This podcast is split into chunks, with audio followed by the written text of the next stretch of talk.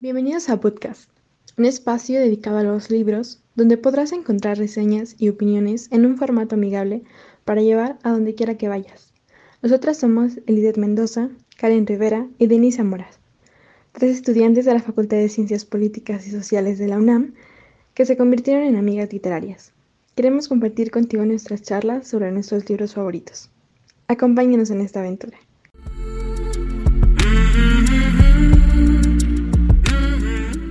¿Qué tal? ¿Cómo están? Uh, los saluda Karen, aquí de nuevo en Bookcast. Les doy la bienvenida al programa, al primer programa del año y espero que estén que hayan pasado una buena temporada de fiestas y que se encuentren bien. El día de hoy tenemos un programa especial, pues estará conmigo una persona a quien no han conocido, mi novio Juan de la Luz. Él reseñará conmigo un libro que me recomendó hace ya algunos años. Hola Juan, ¿qué te parece si te presentas? Hola, ¿qué tal? Yo soy Juan de la Luz, soy estudiante de arquitectura y voy a ayudar a reseñar el libro esta noche. La razón de que nos acompañe hoy Juan es que queremos la opinión de una persona que además de, amar el libro eh, lo recomendó. Además, eh, por razones de fuerza mayor, Denise y Eli no nos acompañan el día de hoy, pero les mandamos saludos y un gran abrazo. Y bueno, el libro del que hablaremos hoy es El libro del cementerio, del autor británico Neil Gaiman, a quien conocerán por ser el autor de Coraline, el libro en que está basada la famosa película de Coraline y la puerta secreta.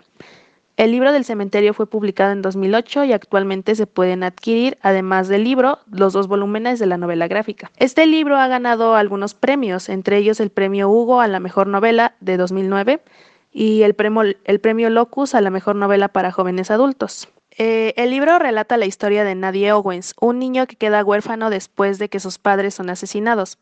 Él escapa por suerte y llega al cementerio, lugar donde lo adopta una pareja de muertos.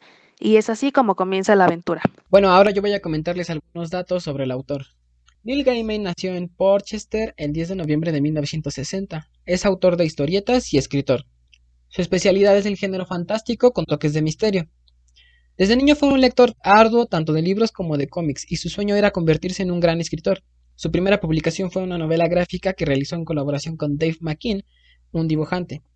Él no acabó sus estudios y empezó a colaborar en diversas publicaciones como crítico, articulista y entrevistador, lo cual lo acercó más al mundo literario. Algunas de sus novelas más famosas son Coraline, como ya lo hemos comentado, Sandman, que incluye una historieta, Stardust y American Gods, en el que está basada una de las nuevas series de Amazon Prime. ¿Qué te parece si nos hablas un poco de tu relación con la lectura? Bueno, mi relación con la lectura empezó no hace mucho tiempo. Eh, en específico con este libro comenzó cuando yo cumplí 12 años, fue un regalo de mi prima Gaby. Desde entonces, eh, bueno, yo considero que este fue mi primer libro leído formalmente, pues lo leí desde el principio hasta el final. Antes había tenido ya otros acercamientos a la lectura, sin embargo, no uno tan serio como leer una novela completa. Y no esperaba mucho de él porque no sabía quién era el autor. Sin embargo, me gustó mucho. Muchas gracias, Juan. Bueno, ahora que ya les dimos algunos datos sobre el libro y sobre el autor, eh, voy a invitar a Juan a que nos dé su opinión general del libro. Cuando yo comencé a leer el libro, realmente no tenía idea de lo que podía esperar de la historia, pues como ya mencioné fue un regalo, entonces tenía como este compromiso de terminar de leerlo. Eh, sin embargo, después, eh, conforme comencé a leerlo, me atrapó al instante. En ese momento yo tenía 12 años y justo creo que empezaba a entrar en el campo al que está dirigido el libro. Como ya hemos comentado, al autor Neil le gustan mucho los temas misteriosos y también eh, las novelas gráficas. Esto creo que es algo importante de mencionar, puesto que eh, al principio de cada capítulo eh, se incluye una ilustración en el libro, ¿no? Entonces, mm, es un factor que le añade valor a lo que estás leyendo. Claro, yo sé que eh, a veces suena muy infantil comentar que te gusta leer libros que tengan ilustraciones, pero en este caso es una parte que aporta mucho a la historia. Es un plus que tiene este libro porque te ayuda a crear mejor un escenario de lo que estás leyendo. Sí, de hecho, eh, como menciona Juan, el libro incluye varias ilustraciones y creo que yo igual lo leí cuando tenía como 16 años y lo releí para el episodio, pero en aquel entonces creo que era muy emocionante eh, como llegar a las partes en, que, en las que había una nueva ilustración. Creo que sí, como dices, un plus. O sea, creo que estaba muy emocionada por, y ansiosa por llegar a la parte en la que estaban los dibujos, porque como que me ayudaba a formarme una mejor idea de los personajes. Y pues sí, o sea, a construir un, más el, a construir mejor el mundo que nos presenta el autor. ¿Sabes qué? Además, eh, algo que está muy bueno de las ilustraciones es que cuando tú veías la ilustración, ibas terminando un capítulo, pero entonces esta ilustración no correspondía tal cual a lo que habías terminado de leer, sino a lo que seguía. Entonces era como un preview de lo que ibas a leer. Y cuando veías la ilustración y veías a tres hombres, te preguntabas, bueno, ¿quiénes son o por qué, no? Entonces esto era como una especie de gancho para que siguieras leyendo cada capítulo. Sí, y creo que uno de los, una de las cosas que más me gustó del libro es precisamente eso, ¿no? Que no importa quién lo lea, o sea, lo puede leer un niño de 12 años como tú en aquel momento y lo puede leer una persona de 22 años como somos ahora y, y tiene exactamente el mismo valor, ¿no? O sea, a los 12 años a lo mejor parece algo entretenido, un tanto misterioso, y a los 20 años quizá encontramos cosas que no habíamos visto antes porque el libro tiene personajes muy complejos, muy interesantes y también tiene enseñanzas y frases muy muy llegadoras, ¿no? Entonces creo que eso es algo muy bonito, o sea, que haya libros que puedan ser leídos por todo tipo de público y este es uno de ellos, ¿no? Sí, claro, y es como una de esas cosas, eh, como esas películas que ves cuando eres niño y te gustan, pero dentro de la historia o dentro del desarrollo de la misma, eh, los creadores esconden algunos chistes o cosas que cuando eres niño no comprendes del todo. Y cuando vuelves a ver esa película, entonces te da risa lo que no habías visto antes, ¿sabes? Siempre puedes ir redescubriendo lo que has, lo que has visto. Entonces pasa lo mismo con este libro.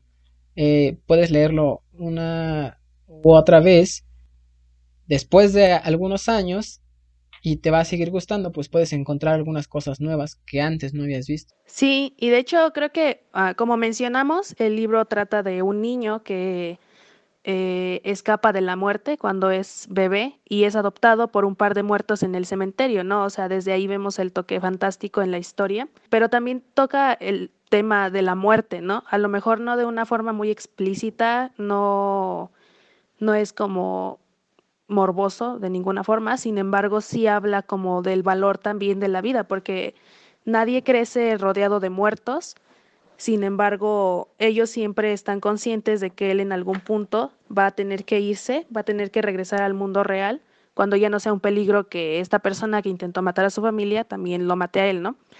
Entonces, uh, se tocan temas muy interesantes de una forma bastante digerible. Y, y, como digo, o sea, se resalta mucho el valor de la vida, porque constantemente le están, él, él menciona, ¿no? Que ser muerto, pues no está tan mal, que es divertido y que realmente para qué quiere estar vivo si todos sus amigos y su familia están ahí, ¿no? En el cementerio. Pero varios personajes le recalcan que no, que la vida es una oportunidad y creo que sí, o sea, cuando somos niños pues no vemos muy bien estas enseñanzas, ¿no? Nos parece algo más bien divertido, queremos descubrir los misterios que esconde el libro, pero cuando somos más grandes sí podemos encontrar todos estos mensajes que de alguna forma son bastante profundos. Una cosa que podemos destacar además eh, de todo lo que hemos comentado ya es el desarrollo de personajes. A pesar de no contener muchos personajes principales y secundarios, porque además la historia es es decir, la novela es un libro pequeño, son no más de 300 páginas, comenzando con la introducción de los fantasmas desde el principio de la, de la novela, de la historia, podemos darnos un poco de idea de lo que se viene, sin embargo, no del todo, pues a pesar de que sabemos que en este mundo es posible o está implícita la existencia de fantasmas, bueno, eh, hay una variedad de, personajes, ¿no? Eh, Silas, que es el tutor de Nat, eh, en el cementerio, quien enseña las cosas, quien, quien crece con él, bueno, es un personaje más misterioso todavía, pues jamás se menciona su origen mm, explícitamente en la novela. Se sugieren algunas cosas y a lo mejor podemos llegar a pensar que es un vampiro. Sin embargo, el hecho de no mencionarse al 100% lo que es, le da un toque interesante de tener tus propias teorías. Eh, tenemos también a la señorita Lupescu, que es una mujer lobo, una licántropa. Están los Owens, que son también fantasmas. Sí, eh, algo muy interesante es que creo que el autor retoma bastantes leyendas sobre la muerte, sobre y alrededor de la muerte, ¿no? O sea, retoma leyendas urbanas, algunas canciones populares, este, tradiciones. Por ejemplo, habla de, de, una, de una danza, se llama la danza macabra, que trata de la danza que se lleva a cabo entre vivos y muertos. Y eso lo retoma, lo retoma en el libro. Y como dice Juan, no se menciona una serie de, de personajes fantásticos. También podemos ver la presencia de una bruja que llega a ser amiga de, del personaje principal. Incluso se habla sobre los goals, unas criaturas fantásticas. Y creo que todo se maneja bastante bien, es decir, toda esta información sirve mucho para contextualizar y para, enseñar, para enseñarnos la forma en la que Nat vivía en el cementerio. Y algo muy, muy bonito que es como un, un giro en la historia es el momento en el que Nat empieza a ir a la escuela y empieza a tener su contacto con el mundo vivo, que me parece a mí una de las cosas más bonitas, interesantes y graciosas hasta cierto punto, eh, porque sale terriblemente mal, pero aún así es una parte que se disfruta bastante en el libro. Cuando yo lo leí tenía 12 años, ¿no? En ese entonces tenía una idea diferente de lo que pensaba estudiar ahora. Y ahora que lo leo de nuevo, ya teniendo mi carrera definida y bueno, cursándola, que como ya hemos comentado, estoy estudiando arquitectura, es interesante que a través de los fantasmas se toquen como este conocimiento del pasado. Es decir, están las criptas en el, en el cementerio y cada, cada fantasma tiene su propia historia. Entonces, a mí como arquitecto, me interesa recrear esta imagen mental de cómo se ve el cementerio y cómo son las criptas de cada fantasma, basado un poco en la personalidad y en el origen del personaje. No es lo mismo la cripta de un soldado a la cripta de una familia adinerada, ¿no? Entonces, eh, el hecho de dejar un poco abierto esto a la imaginación también me parece muy bueno y es algo que se rescata mucho. Además de que, teniendo esta amplia variedad de, tipos de personajes, creo que el universo en el que se desarrolla puede quedar abierto al, a la explotación, ¿no? Es decir, hasta donde yo sé no hay una, una, secuela de esta historia. Sin embargo, creo que puede ser un, una idea pues ganadora, una idea que se puede sembrar y desarrollar más allá. Bueno, comenzaré yo dándote mis impresiones. Primero voy a leer una frase que me gustó del libro y que quiero rescatar ahora. Dice, si nada arriesgas, llegarás al final de tus días y nada habrás ganado. Esta frase, aunque muy corta y sencilla, está cargada de, significado y, y, un mensaje muy importante, ¿no? Nos comenta que hay que atrevernos a hacer las cosas y llenar nuestra vida de experiencias, de errores y de triunfos. Pues al final de cuentas, es eso lo que suma a nuestra experiencia en la vida. Como reseña general, Creo que es un gran libro, es un gran autor, tiene un gran currículum en este punto. En el momento en que lanzó esta novela, a lo mejor no tenía el mismo renombre, sin embargo ya habían hecho una adaptación cinematográfica de Coraline, ya era una garantía. Pero para este punto se han desarrollado otros proyectos suyos que han tomado otra importancia. Entonces estamos hablando de un autor muy importante de la era actual. El libro tiene personajes memorables, tiene personajes con los que te identificas. En la historia se incluye el misterio desde el principio. Desde la primera página estás leyendo algo que no terminas de entender y que a lo mejor ni siquiera después de terminar de leer el libro vas a terminar de entender al 100. Entonces, siempre está esta parte de suspenso en la historia. Es una parte genial, se maneja muy bien se integran muchos elementos, se integran personajes y se va desarrollando a lo largo de la, historia. Es un gran libro, pueden leerlo niños eh, no tan pequeños. Eh, y así también pueden leerlo adultos o jóvenes. Y creo que a, toda la audiencia le, le, va a encantar o le va a gustar alguna parte del libro. Es una gran inversión del tiempo. Ok, eh, muchas gracias Juan. También voy a decir una de mis frases favoritas, que es de uno de mis personajes favoritos, Silas, que es el tutor de Nat en el cementerio y que parece eh, ser un vampiro. Él dice, tú estás vivo, Nat, y eso significa que tienes infinitas posibilidades. Puedes hacer lo que quieras, puedes soñar lo que quieras. Si tú deseas cambiar el mundo, el mundo cambiará. Posibilidades. Al morir desaparecen y no hay vuelta atrás. Y como menciona Juan, creo que es un libro que puede leer cualquier persona. Me gustó mucho, lo recomiendo ampliamente. Se lee muy rápido, pero es algo que nos sirve para pasar el tiempo de una forma muy amena. Y solo quiero terminar con diciéndoles que el final es muy nostálgico, pero aún así, este, creo que vale mucho la pena, termina bien y como dice Juan, es decir, puede ser explotado de, de algunas formas, podría haber una secuela, espero que la haya alguna vez. Y como les mencioné, también se ha adaptado a, a, novela gráfica, existen dos volúmenes por si les interesa.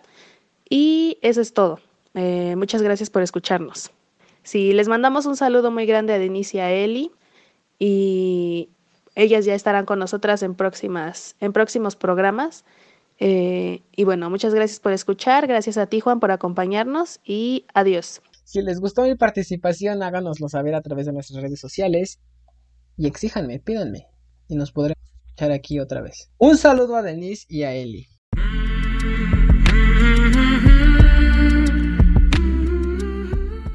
Gracias por escucharnos. ¿Qué te pareció este episodio? Déjanos tus comentarios en nuestras redes sociales. Búscanos como podcast en Facebook, Instagram y Twitter. Estamos para escucharte. Te esperamos en la siguiente entrega para viajar a otro lugar a través de la lectura. No olvides que tenemos contenido nuevo los días primero y 15 de cada mes. Hasta luego, lectores.